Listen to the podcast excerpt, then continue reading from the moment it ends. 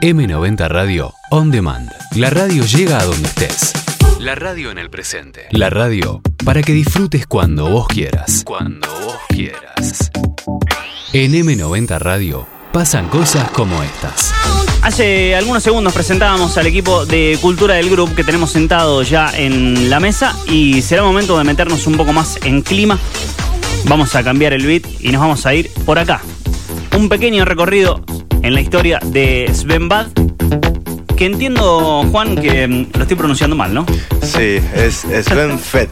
Sven Fett. Sven Em, Fett, porque por la diéresis en la A, eh, bueno, en alemán sería Fett.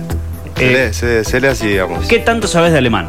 Eh, un poquito. ¿Qué tanto influyó la música electrónica para que vos sepas alemán o nada que ver? Eh, sí, podría, podría haber sido. Yo en un momento hice un intercambio y bueno, ahí tuve una- un acercamiento, digamos, con la música electrónica. Bien, Por ahí sí, soy medio fan de, de- de ese mundo. copado. Sí. Bueno, hoy vamos a hablar de uno de los, de los grandes responsables de que, de que muchos de hoy existan, de que mucho de lo que pasa hoy pase. Pero sin embargo estamos escuchando a Kraftwerk. ¿Por qué? ¿Quién me cuenta por qué estamos escuchando a Kraftwerk? Bueno, eh, eh, estamos escuchando Kraftwerk porque fue el primer disco que Sven justamente se compra en el año 1981. Zarpado. Fue este mismo, que bueno, este es uno de los temas que, de- Que forma parte de ese disco. parte, correcto. Eh, O sea que podemos decir que de alguna manera, si hablamos de la influencia de Sven Fett, sí. Estamos hablando de Kraftwerk. Sí, sí, sí, eh, sin duda, claro. Este, este, mm, disco es Computer Belt eh, de Kraftwerk, justamente. A los 16 años empezó a mezclar en un pub en Inglaterra o en algunos pubs en Inglaterra. A los 16 años, no me acuerdo qué estábamos haciendo nosotros a los 16, eh, pero me dirán ustedes un poco cómo viene esa historia. Sí, ¿Quién eh, quiere ir tan atrás en el tiempo? En verdad lo loco es que su madre y su padre eh, se ponen un pub inglés en Alemania. Ah, zarpado. Sí, Ahí va. sí, sí, sí. Y fue loco porque había un DJ residente en ese momento, en el- en el pub de sus viejos, digamos, que tuvo un accidente y bueno, la quedó. Quedó ahí, ya Sí, fue. Pero son así- oportunidades, a sí. veces pasa así. Y la madre, bueno, le pasó la posta y le dijo, che, bueno, ven, mirá, tenés que venir, ponerte la camiseta y tocar. Así que ese fue su primer residencia, digamos, en el pub de sus viejos. Es, eh, creo que eh, estamos hablando ya del- de la década de los 80, ¿no? Sí. Ahí, la primera década de los 80. Exacto. eh, donde si hace un rato hablábamos de que en el 2015 la música electrónica no era lo que hoy es, ni hablar en la década de los 80. Total. Charlábamos, Boris, eh, algunos discos que, que tuviste la oportunidad de escuchar en tu casa, Pink Floyd, Yes. Pink Floyd, y son todos Sí, me parece que estamos por ahí. influyentes, sí, sí, Kraftwerk también, de Kraftwerk hecho también, cuando ni hablar. sacaron esta música en esa época le voló la cabeza a todos, como le, le pasó a Sven y decir, ¿qué es esto? Completamente nuevo, mucho sintetizador, eh, si prestaba atención el sonido es medio frígido, es medio gélido como propio alemán Tal cual. eh, y fue una fuente de inspiración para, para todo lo que vino después, digamos. Creo que eh, la gran innovación en materia de, de música y de creación de música en ese momento, ni que hablar que eran los sintetizadores, la música electrónica, no la música electrónica con, con base house quizás que conocemos hoy, sino la música hecha con instrumentos electrónicos. Digo, en ese momento Correcto. era una total novedad también, ¿no? Así es. La música de las máquinas. La música de las máquinas. Básicamente esa fue la revolución, la música de las máquinas. Que bueno, arrancó medio en Alemania, con, con Kraftwerk, justamente. son los precursores, de ahí fue saliendo un poco todo. Leo que mm, algunos años más tarde, no mucho más tarde, en Dorian conoce a quien lo acompaña a formar su primer grupo, imagino. Exacto, es Michael Michael Munzig. Music. Claro, aprovechemos que tenemos a alguien que Ahí- habla alemán para tirar la data en alemán. yo, el alemán no es lo mío. Ahí él tiene su primer residencia, su segunda residencia, eh, con un boliche que contaba con un sonido de los que ya tenían en Nueva York, en el Paradise Garage. Increíble lo que debe haber sonado eso. Y ahí empieza una carrera que nunca más volvió a mirar para atrás. De ahí fue todo para arriba. Creo que, digo, también es importante que nos posicionemos en la historia eh, y que pensemos en un mundo que no tenía internet, en un mundo que no estaba globalizado, que no estaba conectado como lo está hoy. Que de repente sale eh, un productor en Alemania y a las pocas horas quizás su música ya se está escuchando en todo el mundo. Eh, en ese momento el intercambio entre Europa y Estados Unidos era muy fuerte y quizás estaban pasando cosas parecidas y cuando alguien de Europa tenía la posibilidad de escuchar algo de lo que estaba pasando en Estados Unidos, muchas veces lo reformulaba, lo interpretaba a su manera, eso después volvía y así ese juego se fue dando en la historia de la música. Un ida y vuelta, sí, sí. Un ida y vuelta global que hoy eh, es un poco más difícil de pensar. Miro acá algo que me sorprendió que, lo hayan traído, que es Eléctrica Salsa. ¿Por qué tenemos una canción dentro de nuestro guion que dice Eléctrica Salsa? ¿Quién me puede contar de eso? Bueno, en, el 85 él arranca con, con Off junto a, dos amigos de él, sería Or- Organization for Fun, y básicamente lo que hacían era un pop electrónico. Eh, el Sven con 22 años llegó a vender eh, más de un millón de copias de, de, este, de este hit que digamos lo, lo catapultó eh, a la fama directamente. Ahí el loco empezó bueno también a, a sellar digamos con, con discográficas y demás, eh, como que lo empezaron a buscar. Y bueno, que- si te parece, lo escuchamos un poquito.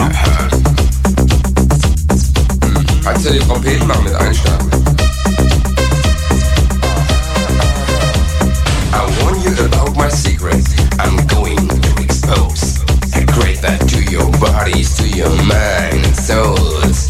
Don't be alarmed. It doesn't danger. Stumble in the groove. Dance with a stranger. Don't have to ask you to get up. You do it on your own.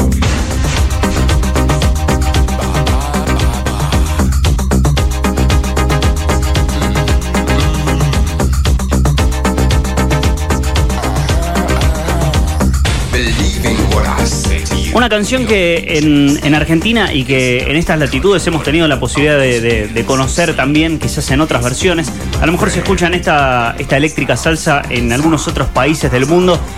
No, no impacta como nos impacta a, a nosotros hoy, que también tuvimos nuestras reversiones de eléctrica salsa y que fue muy, muy icónico también en, en su momento. E imagino que habrá sido la inspiración de, de DJ Dero, si, si no me equivoco, con su eléctrica salsa. Pero estamos acá un poco atrás en el tiempo, 1985, 1990, principios de la década de los 90, quebrando los últimos 10 años de un milenio también con todo lo que eso conllevaba, la cercanía de los 2000 y de lo que imaginábamos que iba a pasar en el 2000, también con el crash de las computadoras. Eh, creo que todos vivimos los años anteriores al 2000 y parecía que el mundo tecnológico se iba a, a detener ahí y sin embargo nada pasó. Lo que fue pasando fue que la música mm, siguió. Creo que está bueno hablar de lo que pasaba con el sonido de Berlín y el sonido electrónico de Frankfurt. Antes, un pequeño dato que me contabas, Dami, que tenía Sí. que ver con la voz que estamos escuchando. Sí, sí, estamos escuchando la misma voz de, de Fett, digamos, ¿no? Eh, él era la persona que cantaba, bailaba, eh, bueno, se ponía, digamos, por así decirlo, la, la banda al hombro, entonces, bueno, eso es lo que lo lleva también a ser como una estrella de, de este pop electrónico que estamos... Imagino también en ese momento la figura del DJ estaba muy lejos de ser la figura que hoy conocemos como la del DJ en el centro de la escena, una persona tras unas bandejas, digo, en ese momento ni siquiera estábamos hablando de las mismas bandejas. Eh, venía la historia demostrando que los que hacían música eran bandas. Había mucha gente en el escenario. Sí, o sea que quizás Sven Fett en ese momento tenía que seguir con esa corriente. Después quizás empezó a jugar un poquito con otras cosas. No sé qué piensan sobre esto. Sí, sí, totalmente. Eh, de hecho, él recién en el 92 eh, es que empieza como, como productor con su primer álbum, digamos, puro, pura y exclusivamente música electrónica, ya dejando el, el pop atrás, eh, Accident in, in Paradise, que es un álbum que creo que tiene, no sé, 12, eh, 12 temas, vamos a calcularle, y que pasa encima por todos los estados, o sea, desde ambient hasta techno, hasta trans techno, que es un poco lo que hablabas antes vos, cómo el sonido de Frankfurt se diferenciaba de- del techno de Berlín. Por ahí en Berlín era un techno mucho más duro, más de golpe, más industrial, y Sven lo que hizo en Frankfurt fue un poco llevar lo que era un poco más trans. Digamos. Claro.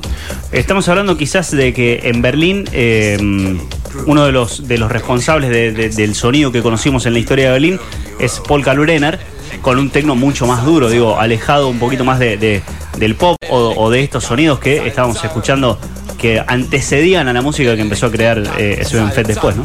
Él en- particularmente en este álbum, Action in Paradise, hace un viaje a Goa, en la India, que es como más o menos Ibiza, un lugar que en los 60 había una cultura hippie muy formada. Tiene un par de experiencias trascendentales y en un DAT portátil graba sonidos de la jungla que después se ampliaría para usar en el álbum. Por eso lo que dice Juan de, de que es muy ambient, es como no es solamente música de pista, sino que pasa por todos los estados, sube, baja, más movido, más tranquilo, Es un momento, imagino, de, de- muy experimental de plena- también. Claro, de, plena experimentación, con sonidos y con herramientas nuevas. Digo, esto de ir a algún país y con un dispositivo portátil poder grabar un sonido. Digo, hoy de repente sí, prendes el celu y está ahí. Pero eh, a, principios de los 90 la tecnología no estaba tan tan a la mano y no era incluso tan común saber cómo sonaba la música en otros países. Digo, estamos hablando de India, por ejemplo, que a día de hoy todavía tiene su música en, en- muchas veces oculta dentro de sus propias fronteras.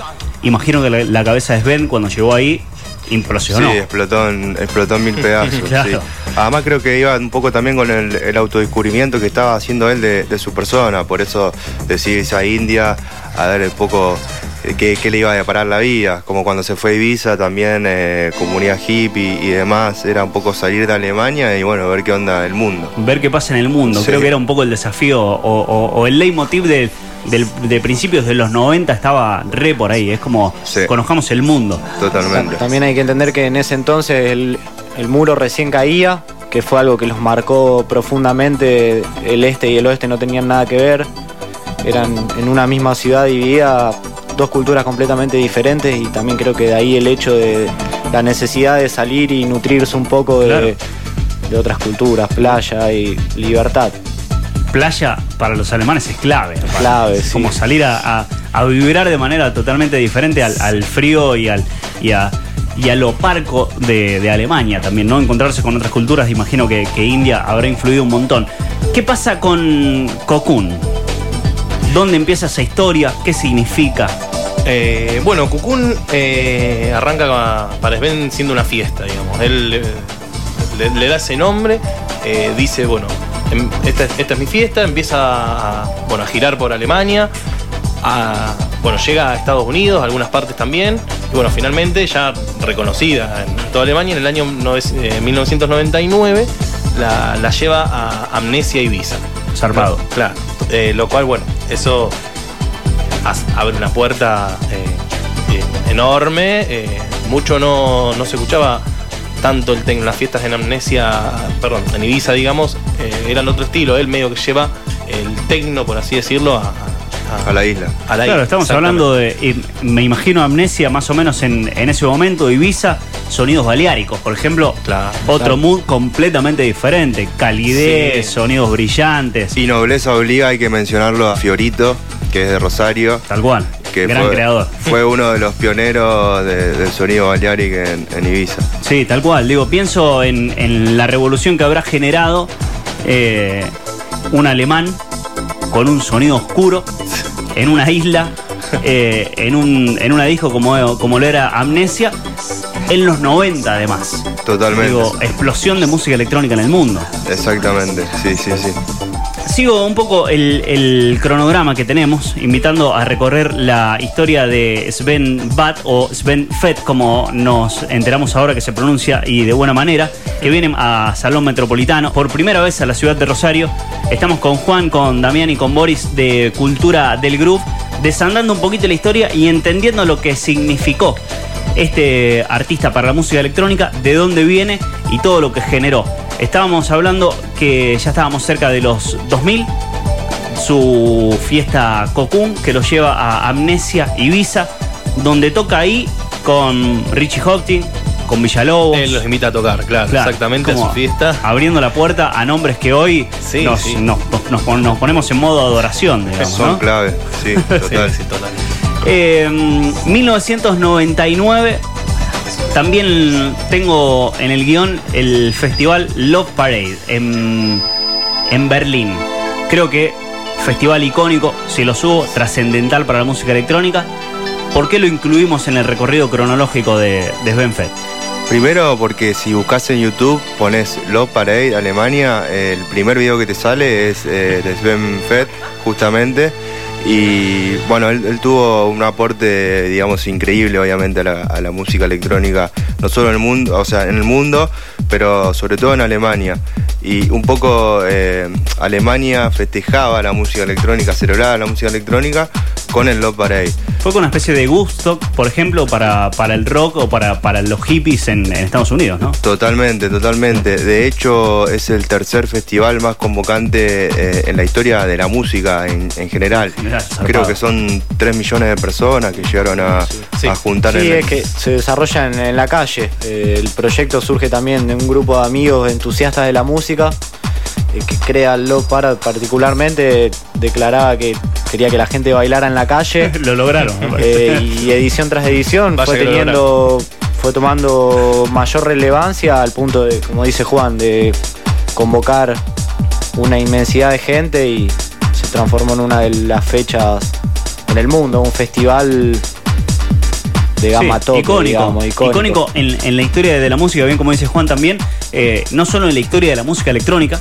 sino como gran festival en la historia de la música global y mundial, digo, ¿no? El, el- el nacimiento de, de este festival tras una Berlín, como bien decías antes, Boris, eh, unida, caída del, del muro de Berlín, un, una, un mundo que venía además de una guerra mundial, digo, eh, condiciones para trazar un, un paralelismo con, con 2022. eh, la explosión de energía después de dos años de pandemia, digo, en donde un montón de cosas empiezan a pasar y, y la humanidad, los ciudadanos, como que venimos exacerbados con algo y con ganas de libertad, sobre todo. Y me parece que, que Love Parade significó un poquito eso. Bueno, tengo un montón de cosas más. Les propongo una cosa. Estamos escuchando eh, Idealine. ¿Está bien pronunciado o Sí. dije medio cualquier cosa? Sí, sí. Eh, vamos a escuchar un poco de música, vamos a tomar un poco de agua y venimos con esta segunda parte, 5 y 8 minutos. Estamos en M90 Radio, estamos hablando con nuestros amigos de Cultura del Groove, recorriendo un poco la historia, el recorrido, el nacimiento, el desarrollo de Sven Bad, Sven Fett, para todos nosotros a partir de ahora, que mañana, viernes 29 de abril, viene a la ciudad de Rosario, en Salón Metropolitano, presentado por Lado B, y nosotros tenemos dos entradas VIP para regalarles. Así que atentos, que en un ratito les decimos cómo.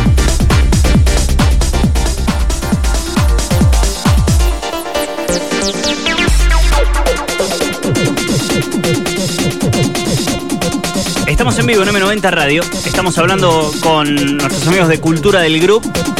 Hoy conociendo un poco y poniendo en contexto lo que significa un artista como Sven Bad o Sven Fett. Hago esta aclaración como para que si digo Sven Fett sepan de quién estamos hablando. Como bien decía Juan al principio, muchos de nosotros obviando la diéresis y no teniendo el conocimiento necesario. Mundialmente conocido creo como Sven Bad, por lo menos por todos los latinos que leemos de fonética, todos los hispanohablantes que le decimos Sven Bad. Nos vamos a meter con una canción que es la que está ya sonando, que se llama What I Used to Play. ¿Por qué elegimos esta canción? ¿Qué significa? ¿Qué puede desprenderse desde acá? Bueno, ese es el primer track que abre el álbum Catarsis, que surge un poco en el marco de la pandemia, eh, donde todos tuvimos que aflojar al ritmo de vida que estábamos acostumbrados. En el caso de Sven Bad, no más giras, no más boliches.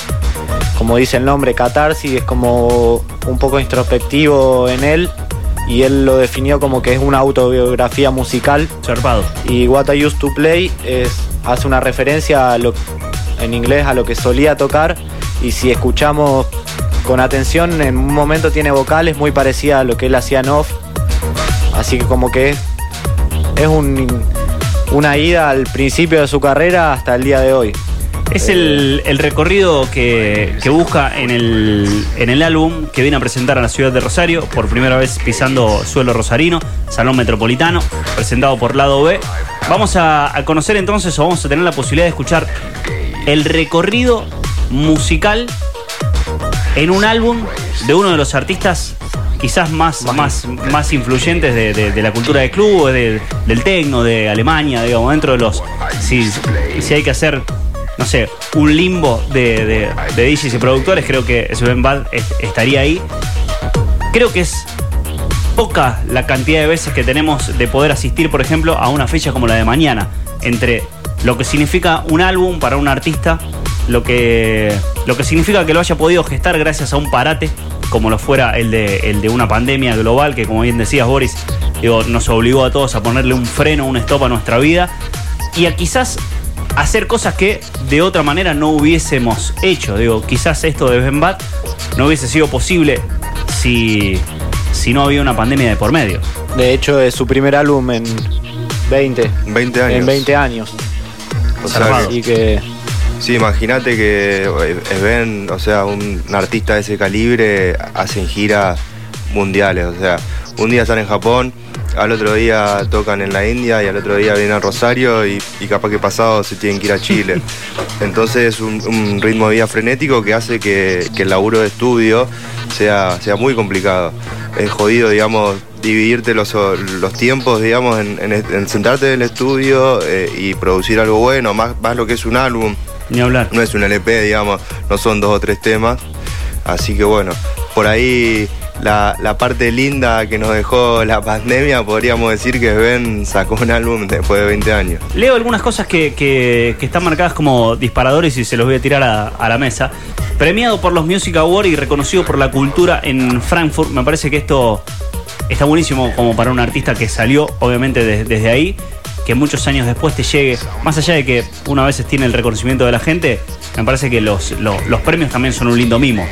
Sí, el, el Goethe Institute le, le dio una placa. eh, vendría a ser un poco la, la función que cumple acá la, la plaqueta de Ciudadano Distinguido. Salvado. Bueno, lo medio que lo nombraban ciudadano distinguido de, de Frankfurt y, y este, este año justamente se inauguró en Frankfurt el, el MOMEM, el Museo Moderno de Música Electrónica, eh, con una muestra de, de Ben digamos.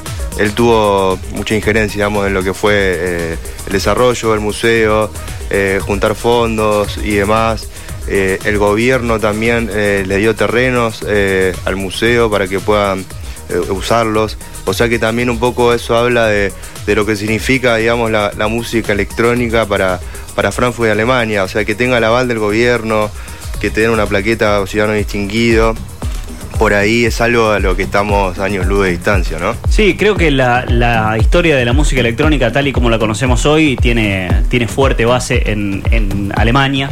Eh, para Latinoamérica quizás haya sido algo un poco más moderno, sobre todo porque en ese momento en, en toda Latinoamérica estaba sonando fuerte otras cosas.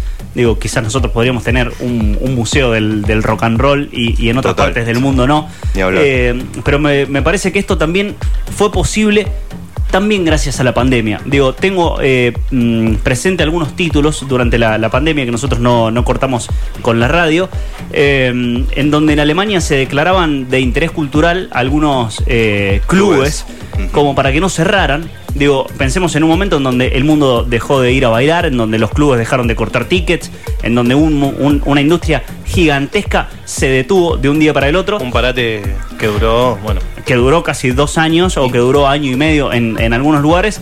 eh, y el gobierno de, de Alemania, junto con algunos artistas haciendo fuerza, declaraban estos lugares de interés cultural, algunos convertidos en, en museos, eh, como, como es este el caso. Y también me imagino que la mirada de los artistas es- estando en, en su casa, en su hogar, en su país, no saliendo a tocar, dimensionando lo que significa y, mirando un poco para atrás todo lo que hicieron, digo, me imagino a, a Sven eh, pensando en toda la música que escuchó, en todo lo que pasó y preguntándose cómo puede ser posible que en este país no tengamos un museo donde alguien pueda recorrer un poco esto. Digo, me parece que, que la pandemia también dentro de sus cositas buenas nos ha dejado esta posibilidad. No sé cómo lo ven ustedes. Yo coincido, sí. eh, eh, fue dura la pandemia, pero, pero sí, como vos decís, dejó, dejó un montón de cosas buenas. Les voy a hacer una pregunta a cada uno y con esto lo cerramos. Nos vamos a quedar escuchando Catarsis, que es lo que, lo que ya está sonando de fondo. Es la canción que le da nombre al álbum. Si me tenés que decir, Boris, qué, qué significa o qué significó Sven para la música electrónica, en tus palabras, en tu, en tu historia. Pionero, eh, súper influyente, No, creo que no se puede hablar de música electrónica sin, sin mencionar a Sven. Juan. Eh, También mm, una leyenda, está claro, y, y para mí él personalmente, ya esto siendo autorreferencial, fue el único tipo donde vi otra cosa, además de escuchar música. Era medio, no sé si es endiosarlo, ¿no? Pero cuando sube a la cabina tiene como un aura especial, así que mañana no se lo pierdan en metro. Hay un paréntesis acá antes de preguntarte, Dami, que hay alguien que lo tiene tatuado, digo, ¿no? No, estamos hablando de. Eh, Dami, eh, te repito la pregunta. Bueno, un artista con todas las letras, eh, trayectoria, eh, bueno, como productor, como creador de fiestas, como DJ, que ni hablar, eh, mucho más, ya no, no queda mucho que decir, digamos. Es Cultura del Group, la cuenta que los invitamos a seguir. Toda esta data que hoy eh, encuentran acá diariamente, semanalmente, mensualmente la encuentran disponible para consumir cuando ustedes quieran, cuando tengan ganas de, conocer un poquito más, incluso de disparar algunas discusiones, de enterarse de, de algunas perlas. Bueno, Cultura del Groove, ahí está la cuenta oficial zarpada. Si te gusta la música electrónica, tenés que estar por ahí. Nosotros los vamos a recibir cada jueves y vamos a hablar. Hoy tocó Sven Bad, que estamos en vísperas de su llegada por primera vez a la ciudad de Rosario, pero vamos a ir navegando diferentes tópicos, diferentes temáticas, así que están más que invitados. Chicos, eh, gracias. Voy a hacer A el, vos. el- el recorrido así, así no, no se pisan. Dami, gracias por venirte. Gracias Un placer recibirlos acá. Por favor, muchas gracias a vos, Emma. Boris, también, bienvenido a M90 Radio. muchas gracias, un placer. Juan, también, el jueves que viene nos, nos vemos por acá y que sea esta columna el inicio de, de muchas cosas más. Ojalá, que sí, demás. Escucha nuestra programación 24-7. Reviví y compartí lo que pasó. Lo mejor de nuestra programación. Disponible en Spotify. Reescucha lo que quieras. Revivilo. Compartilo. M90 Radio. On Demand. Disponible en m90radio.com.